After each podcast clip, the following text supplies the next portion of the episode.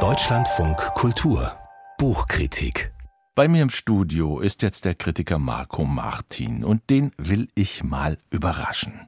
Ich gebe zu, schrieb einst einer der beiden Autoren, über die wir jetzt reden, ich gebe zu, dass ich mich an verbrannten Büchern nicht in dem Grade entsetzen kann, wie es schöner Fühlende wahrscheinlich von mir erwarten. Ein Buch verbrennen heißt ja noch nicht es ausrotten, es heißt den Wunsch ausdrücken, das Buch möge besser nicht auf der Welt sein stammt nicht aus dem Briefwechsel zwischen Peter Hacks und André Müller senior, der vor uns liegt und mit seinen 1280 Seiten einen wahren Trumm ausmacht. Aber welchen der beiden Autoren, Marco Martin, würden Sie solch abgefeimte Sätze zutrauen? Ja, ich würde sagen, eindeutig Peter Hacks, das ist das Epigrammatische, das ist das Verschmockte und das ist zu großen Teilen natürlich auch das Inhumane. Das ist völlig richtig. Peter Hacks gewesen. Dramatiker, Lyriker, Essayist, Kinderbuchautor. Ein ziemlich großer Stilist der deutschen Sprache, messerscharfer Formulierer, kennt alle Formen, auch als Denker. Zugleich aber auch nach 1989 immer noch Apologet von Stalin und Lenin. Den kennt man, das ist eine schillernde Figur der deutschen oder doppeldeutschen Literaturgeschichte.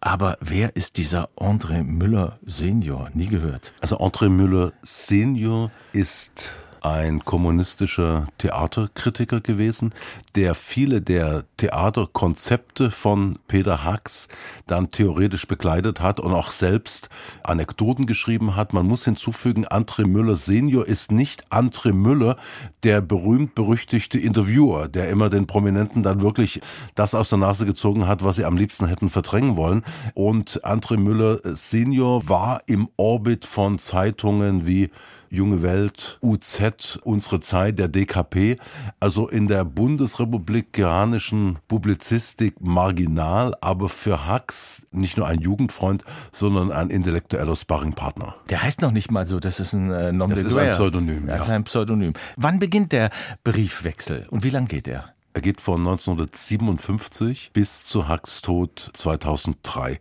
und deshalb auch der wirklich voluminöse Umfang dieses Bandes. Es ist ein Ziegelstein. Ich habe natürlich äh, nicht das alles gelesen, sondern mal so, so reingestochen und natürlich am Anfang die ersten 30, 40 Seiten, da geht es ganz brav und eigentlich eher theatertheoretisch los. Drückt mein Eindruck, dass es viel mehr Müllerbriefe sind als Hacks-Briefe?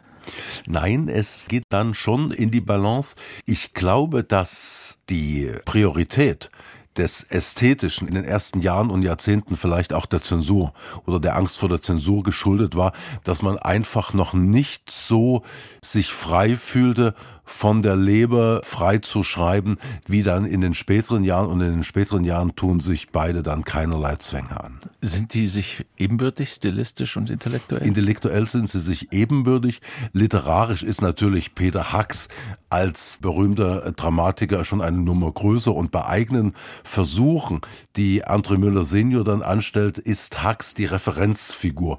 Umgekehrt ist es nicht so, aber dennoch sind beide, was das Intellektuelle betrifft, was die Weltanschauung, muss man so groß sagen, betrifft, gleich. Und man muss natürlich aber auch sagen, von gleichem Ressentiment, von gleicher Kälte und natürlich aber auch in dieser Kälte von gleicher Beschreibungsprägnanz. Nun habe ich etwas leichtfertig gesagt, Hack sei immer Lenin und Stalin Bewunderer gewesen und geblieben, auch nach 89. Ja. Stimmt das? Kann man das aus dem ja, das, das, das kann man so sagen. Er war auch ein Ulbricht-Bewunderer, obwohl in der Ulbricht-Zeit es dann die eine oder andere Unstimmigkeit wegen seiner Theaterstücke gegeben hat und er warf Honecker vor, eigentlich vom Pfade der sozialistischen Askese abgewichen zu sein und so einen verschmierten Konsumsozialismus äh, geschaffen zu haben, weshalb er dann auch zu Recht gestürzt worden wäre. Man muss sich das mal vorstellen. Honecker war nicht repressiv genug in der Wahrnehmung von Peter Hacks und mit dem gleichen Hass betrachtete er dann natürlich wirkliche Reformer wie Alexander Dubček in der Tschechoslowakei. Er hatte dann immer die Idee, dass er sagte, der Sozialismus braucht nicht allzu viel Demokratie, weil die Leute sind noch nicht so weit. Das ist natürlich ultra elitär. Das hat jetzt nichts mit einer Umarmung der Massen zu tun, sondern es hat wahrscheinlich eher mit einem Dekretieren über die Köpfe der Menschen hinweg zu tun und deshalb natürlich auch sein ungeheurer Hass gegen jemand wie Gorbatschow und dann innerhalb seines eigenen Kreises seine äh, geradezu Verächtlichmachung in Permanenz von Wolf Biermann, von Christa Wolf, von den Bürgerrechtlern, auch Bürgerrechtlern in der Sowjetunion. Er nennt sie die kleinen Sacharows, mit denen man irgendwie irgendwann fertig werden müsste. Also es ist ein Programm des ästhetisierten Stalinismus. Nun ging es aber Hacks eigentlich ja wirtschaftlich in der DDR saugut, weil er von Westtantiemen lebte und hochprivilegiert war. Was ist das für eine Figur, eine Art roter Aristokrat?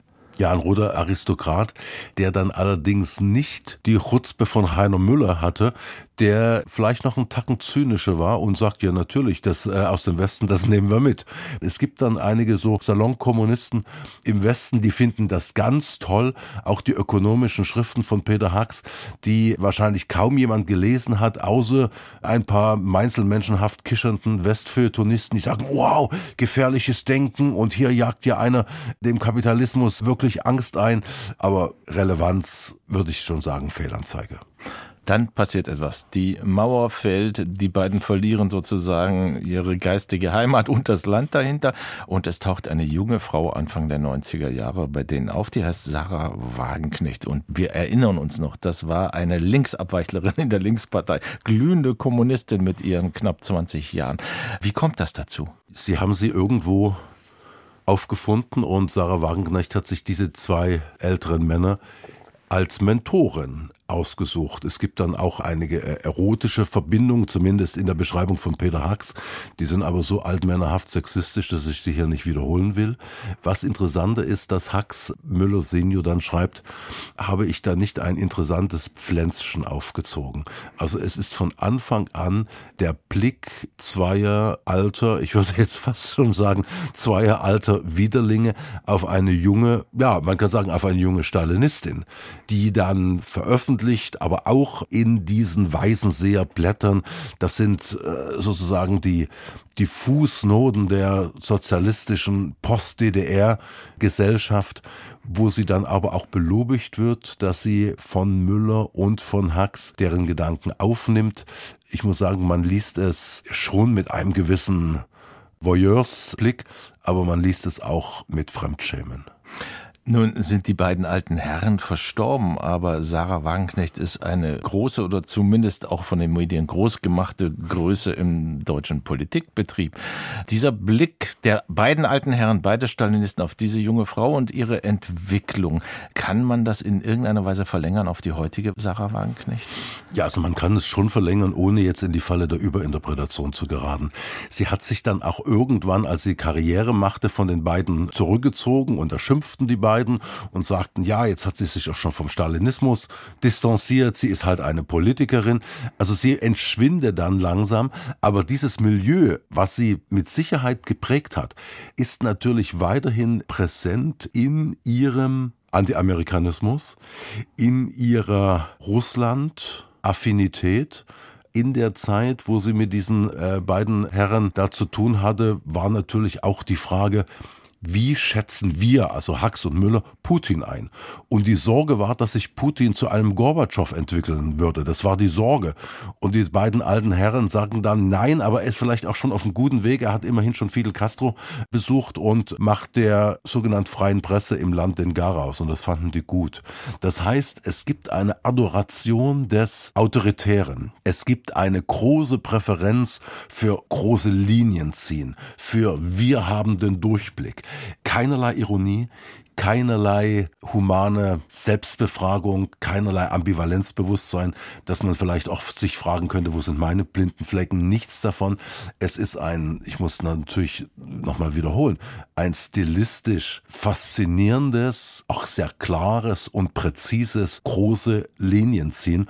Und wenn man Sarah Wagenknecht hört und das, was sie dem Volk jetzt mitteilt, da merkt man schon weiter den Geist von Peter Hacks und André Müller Senior und man muss, ohne jetzt zu moralisieren, schon konstatieren, es ist ein böser Geist. Vielen Dank, Marco Martin, für Lektürebemühungen und Ihre Einschätzung und um das perfide Eingangszitat von Hacks praktisch anzuwenden.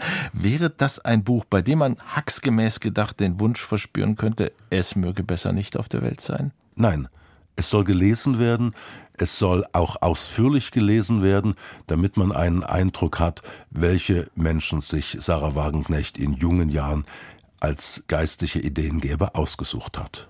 Peter Hacks, André Müller Senior, der Briefwechsel 1957 bis 2003, herausgegeben von Heinz Hamm und Kai Köhler, erschienen im Eulenspiegel Verlag, 1280 Seiten, 58 Euro.